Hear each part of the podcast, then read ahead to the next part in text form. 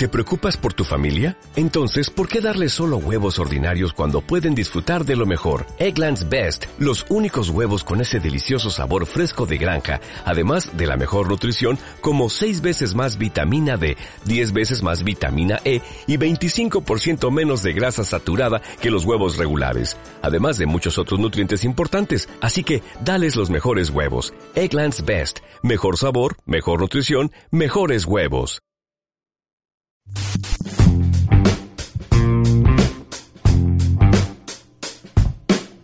La voz del derecho presenta Código Internacional. Conducción, Pablo Uncos. Operación técnica, Luis Daza.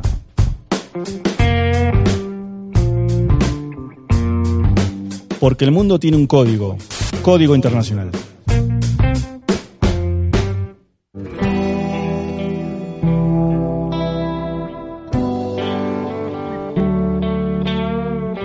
Bienvenidas y bienvenidos. Mi nombre es Pablo Uncos y esto es Código Internacional.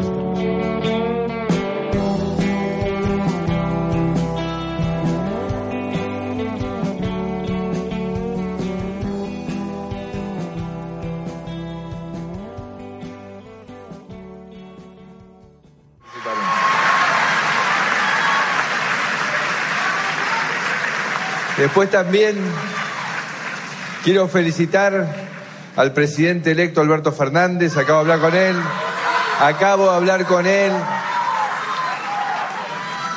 por la gran elección que han hecho. Lo invité mañana a desayunar a la Rosada porque tiene que empezar un, periodo de transición. Por favor, por favor, por favor. Esto es por Argentina. Una transición ordenada que lleve tranquilidad a todos los argentinos, porque acá lo único importante es el futuro y el bienestar de los argentinos.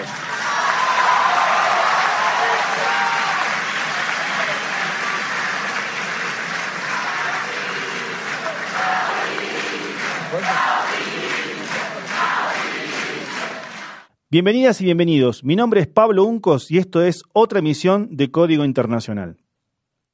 Las elecciones en Argentina del 27 de octubre dieron como resultado la victoria del peronismo por el 48% de los votos, llevando al binomio Alberto Fernández y Cristina Fernández de Kirchner que vuelve al gobierno. En segundo lugar, quedó Mauricio Macri con el 40% de los votos que perdió su reelección, pero se posicionó como la principal fuerza de oposición al nuevo gobierno. Para hablar de este tema tenemos directamente desde Buenos Aires a Priscila Paulasini, que es periodista, directora del portal Noticias de Brown. Hola Priscila. Hola Pablo, ¿cómo estás? Gracias por la comunicación.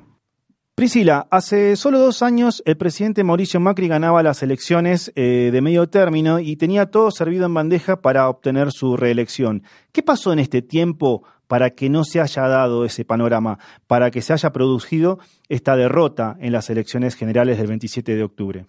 Bueno, básicamente hubo un factor económico que fue el que, el que determinó eh, el fin de, por el momento, de la, de la carrera de Cambiemos o de Juntos por el Cambio, que es el partido oficialista, el partido que, que llevó al presidente al poder.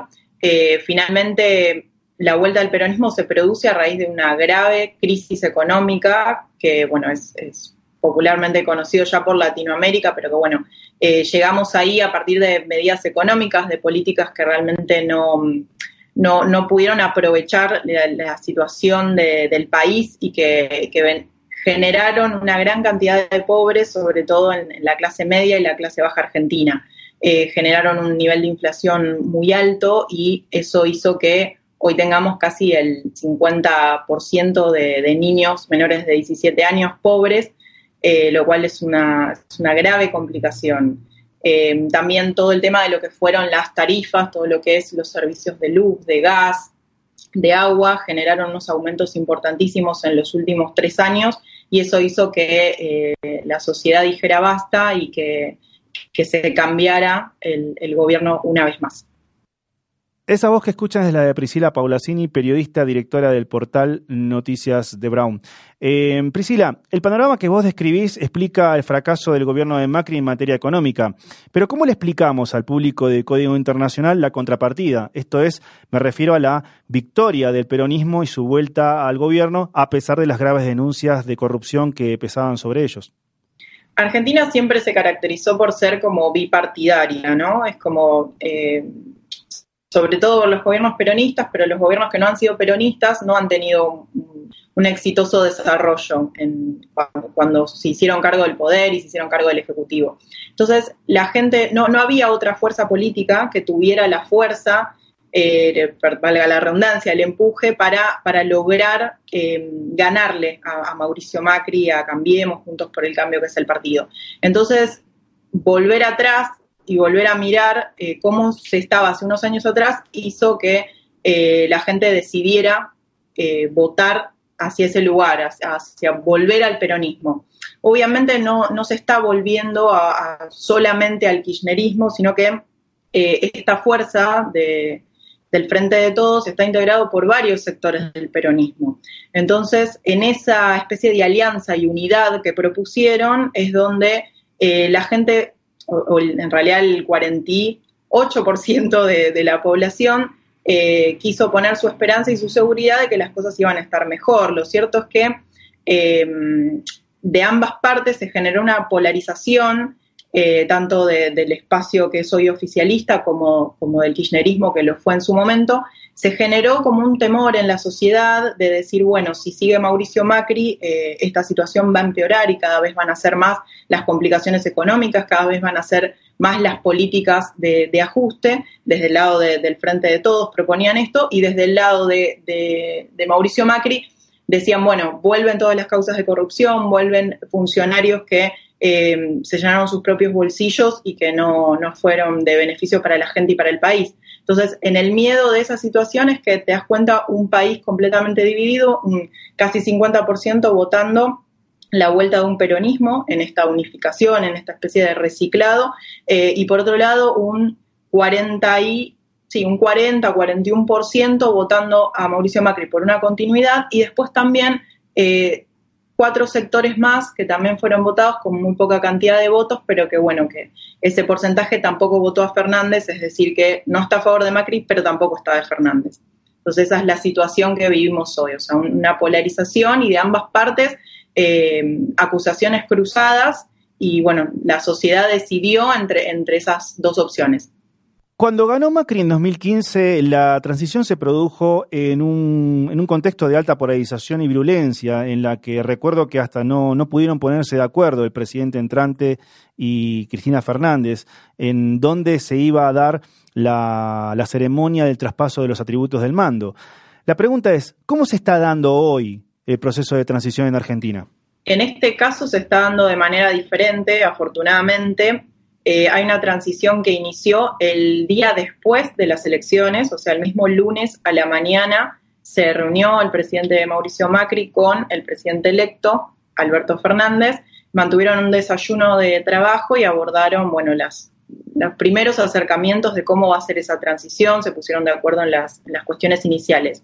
Eh, queda casi un mes y medio por delante para hacer todo este traspaso y la verdad que se dio en un contexto bastante pacífico. Es más, la foto que, después se, difundió a los medios de comunicación fue una foto cordial de ellos dos eh, cercanos, dándose la mano incluso, eh, mismos sentados en, un mismo lado de, en unos sillones, o sea, no, en lados opuestos de la mesa, o sea, todo lo que fue eh, la comunicación de, la expresión de esa transición fue, fue positivo, fue dentro de un marco de paz y eso me parece que le da estabilidad al país, eh, porque bueno, en, medio de esta crisis económica tan grave que hablaba antes, eh, que pueda haber estos gestos de, la dirigencia política, sea cual sea su, color, eh, me parece que es importante. Y diferencia también lo que fue en 2015, una, una discusión en la que ninguno de los dos se pudieron poner de acuerdo, en este caso me parece que es diferente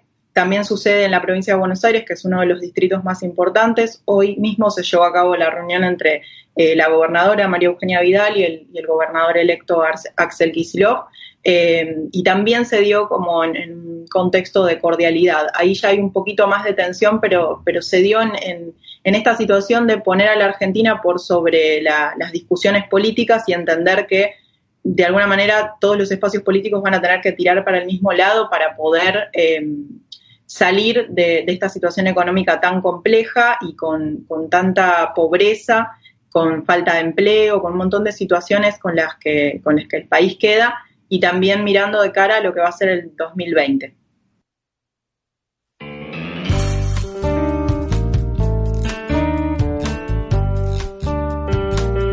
Código Internacional.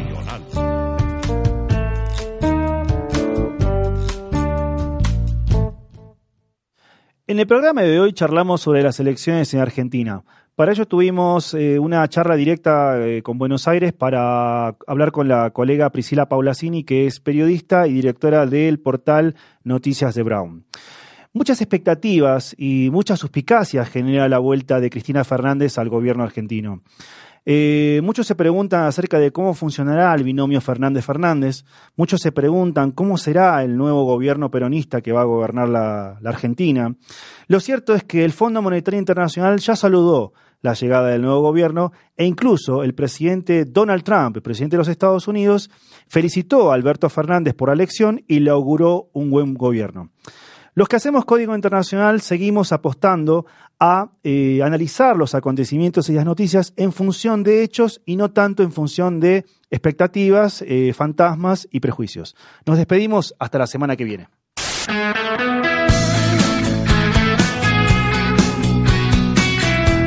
Esto fue otra emisión de Código Internacional.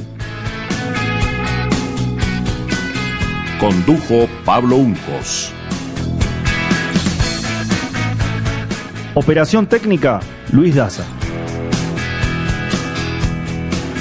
El mundo tiene un código.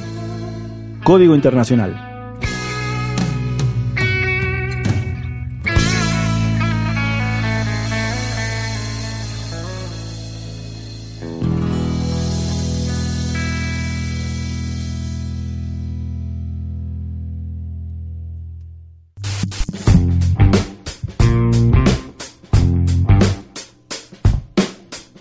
La voz del derecho presentó Código Internacional. Conducción, Pablo Uncos. Operación técnica, Luis Daza.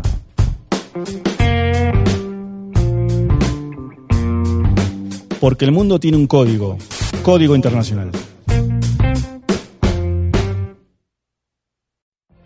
What if you could have a career where the opportunities are as vast as our nation, where it's not about mission statements, but a shared mission. At U.S. Customs and Border Protection, we go beyond to protect more than borders, from ship to shore, air to ground, cities to local communities. CBP agents and officers are keeping people safe. Join U.S. Customs and Border Protection and go beyond for something far greater than yourself. Learn more at cbp.gov/careers.